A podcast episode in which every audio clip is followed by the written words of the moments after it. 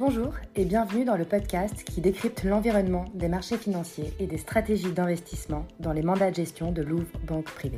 Je suis Marine Baudot, en charge de la communication, et j'accueille, comme tous les mois, Rachid Medjaoui, directeur adjoint de la gestion sous mandat de Louvre Banque Privée. Bonne écoute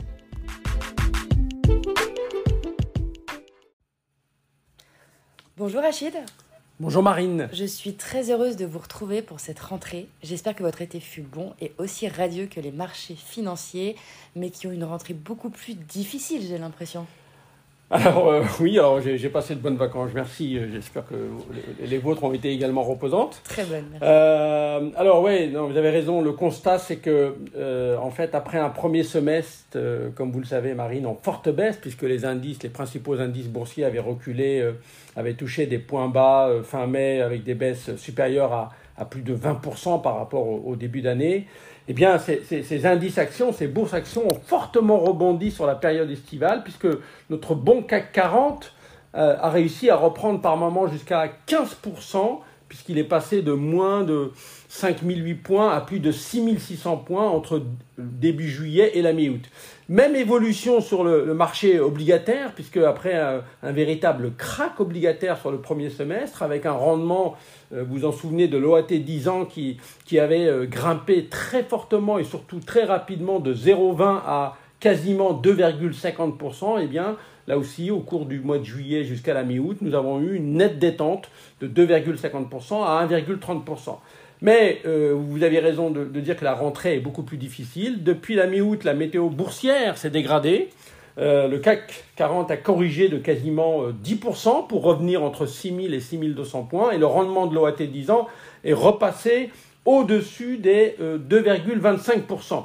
Parmi les, actifs financiers qui, qui, ont en revanche gardé le cap du premier semestre, il y a le dollar marine. Le billet vert a poursuivi son ascension contre l'ensemble des devises et en particulier contre notre monnaie unique, contre l'euro. La monnaie unique s'est nettement dépréciée contre le billet vert pour atteindre un plus bas historique.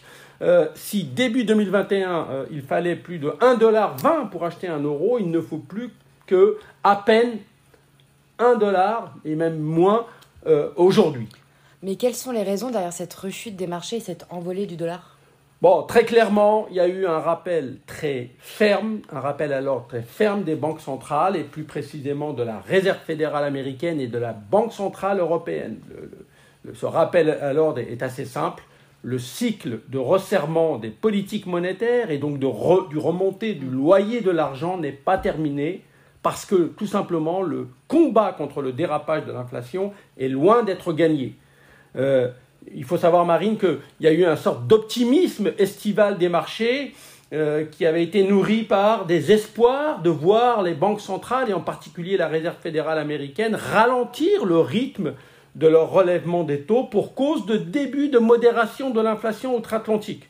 Or, euh, la rentrée, c'est quand même des remontées de taux euh, très très fortes. C'est un, véritable choc, hein, puisque les banques centrales, on va peut-être revenir en fortement. Et puis, deuxième Deuxième raison euh, derrière cette rechute, il y a bien entendu les, risques de, récession qui ont fortement euh, augmenté à cause notamment, euh, Marine, comme vous le savez, du chantage énergétique de M. Poutine qui met en danger, bien entendu, la croissance économique mondiale et plus particulièrement celle de, de notre vieux continent. S'agissant de la chute de l'euro, alors même que la BCE a été au fond aussi agressive, voire même plus que la Réserve fédérale, dans ses menaces et dans ses agissements en termes de relèvement, eh bien, il faut y voir des anticipations de récession bien plus élevées en zone euro qu'aux États-Unis. On comprend bien que le chantage énergétique, bah, il est plus grave chez nous que euh, outre-Atlantique, euh, mais également euh, un début d'anticipation peut-être de retour du désordre en, zone euro.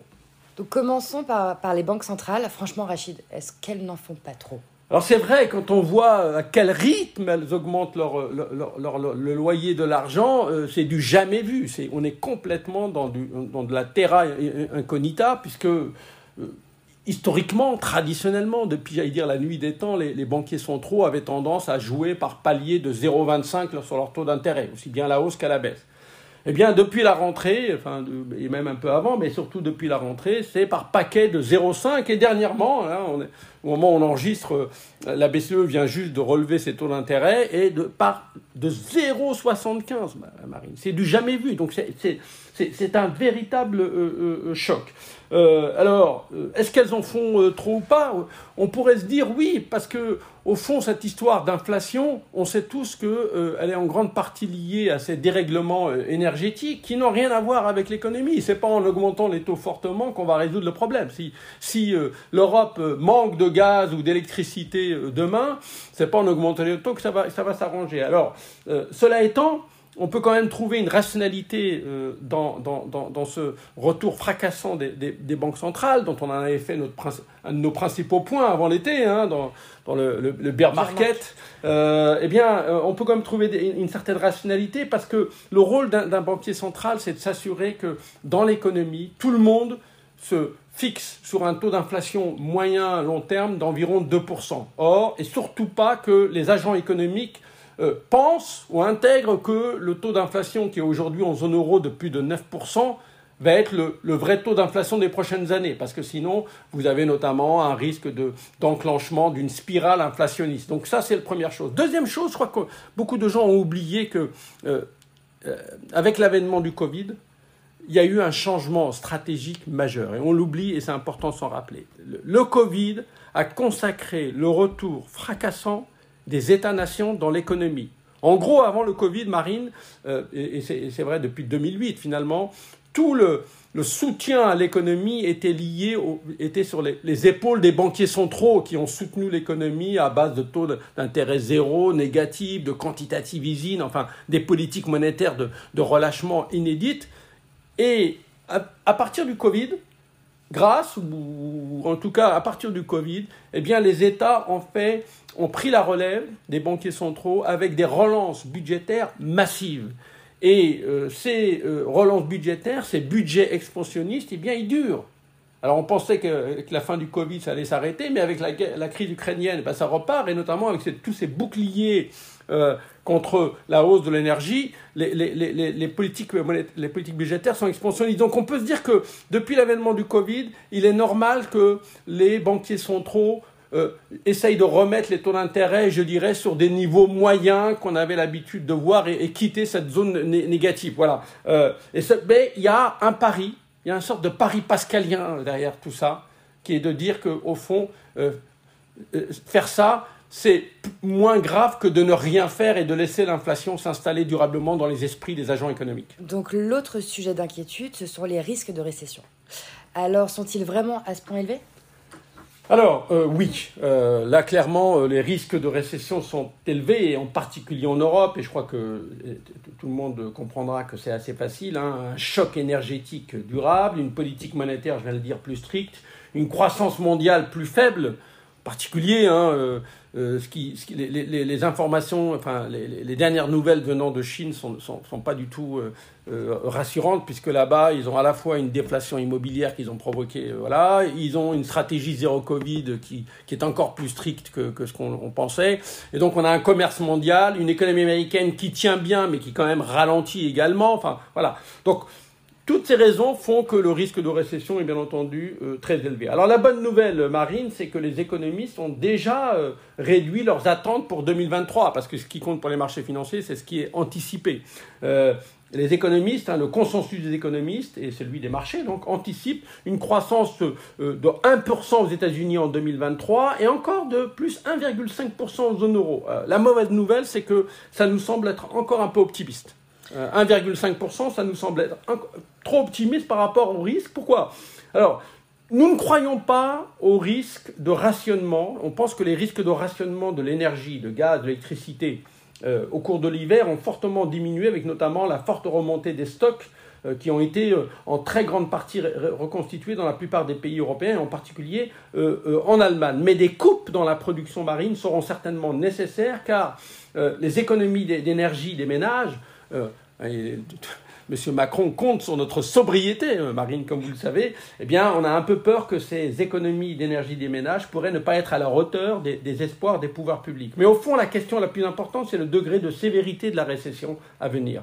Une récession modéré et donc cyclique va créer de la volatilité. Mais si c'est ça, on peut penser que les points bas des marchés, ceux de fin, mai, eh bien ces points bas seront peut-être revisités, mais ils ne seront pas enfoncés. On aura donc tendance, en tout cas à la GSM de, de Louvre, banque privée, on aura tendance à sensiblement nous réexposer si les marchés devaient de nouveau se rapprocher de ces points bas. En revanche, Marine, si une récession, si nous avions une récession sévère et longue, donc plus structurelle, bah, ça nous imposerait de rester beaucoup plus prudents parce que les épisodes historiques ont occasionné en général des reculs plus importants que les moins 20 ou moins 25% que nous avons déjà observés sur le premier semestre. Il faut se rappeler que 1973, 2000 et 2008, c'était des récessions structurelles et pas simplement cycliques, et on sait que les marchés avaient dévissé de beaucoup plus que moins 20, moins 20 ou moins 25. Alors notre conviction marine aujourd'hui, je le disais, chez Louvre, c'est que le scénario de, la récession, euh, c'est celui d'une récession modérée ou de stagflation transitoire, il est encore majoritaire, donc on, va rester plutôt tactique sur les expositions actions. Donc au-delà de votre stratégie, j'ai bien compris, tactique, sur l'exposition globale en actions, envisagez-vous des mouvements sur les autres classes d'actifs dans les mandats de gestion de, Louvre Banque Privée, Rachid? Par exemple, j'ai un exemple à vous donner. Est-ce que vous ne profitez pas de la forte euh, hausse du dollar contre l'euro pour couvrir contre une baisse future du billet vert? Alors, euh, sur, le dollar, euh, oui, c'est extrêmement tentant et, pour être très transparent, nous avons déjà un petit peu commencé. Euh, c'est toujours très compliqué de, de, de, dire, de trouver le point bas d'un actif financier, hein, parce que c'est le rêve de tout gérant, mais c'est très difficile. Donc on a déjà commencé, mais de manière extrêmement graduel. Alors pourquoi on ne profite pas finalement d'un euro, qui a, d'un dollar qui a tellement monté, beaucoup plus que ce qui était anticipé, euh, pour, nous, pour couvrir justement dans les portefeuilles ce risque dollar? Euh, Tout simplement parce que, euh, comment dire, parce que le scénario d'une de nouvelles tensions en zone euro, ce scénario n'est pas complètement écarté. Pourquoi? Parce que nous avons des élections italiennes le 25 septembre. On sait que M. Draghi est parti, et ça c'est une très mauvaise nouvelle à la fois pour l'Europe et pour l'Italie. Il va y avoir un gouvernement euh, bon constitué de partis qui, euh, dont on sait que potentiellement euh, ils peuvent créer énormément de turbulences parce que leur rapport avec Bruxelles va être compliqué. Alors ils jurent qu'ils vont se conforter parce qu'ils ont l'Italie a reçu beaucoup d'argent grâce au plan européen, donc ils vont pas s'amuser à, gâcher cette, cette manne, mais il y, a, un risque par rapport à, ces élections euh, italiennes. La BCE, je le disais tout à l'heure, n'a pas fini son travail, malheureusement. la BCE va continuer de monter ses taux d'intérêt. Donc ça, c'est, ça, va également, ça peut créer des, euh, tensions. Et puis, il y, a, un risque de, récession, je le disais tout à l'heure. Alors pour nous, ce risque de récession, il va être modéré, mais encore une fois, la visibilité est extrêmement faible. Voilà pourquoi on ne se précipite pas, mais clairement, toutes les semaines, tous les jours, on se pose cette question de couvrir parce que euh, euh, la, BCE, au fond, est aujourd'hui aussi agressive que la Réserve fédérale. Donc, d'un point de vue taux d'intérêt, il n'y a pas de raison de penser que l'euro puisse... En revanche, il y a quelque chose qu'on guette, c'est un possible retour sur les obligations privées. Les obligations privées ont connu, ont été massacrées depuis le début de l'année. Pourquoi? Parce que les rendements, euh, il y a eu à la fois une hausse des taux, d'intérêt et puis un écartement des spreads, ces, fameuses rémunérations que les obligations privées rapportent par rapport aux obligations d'État.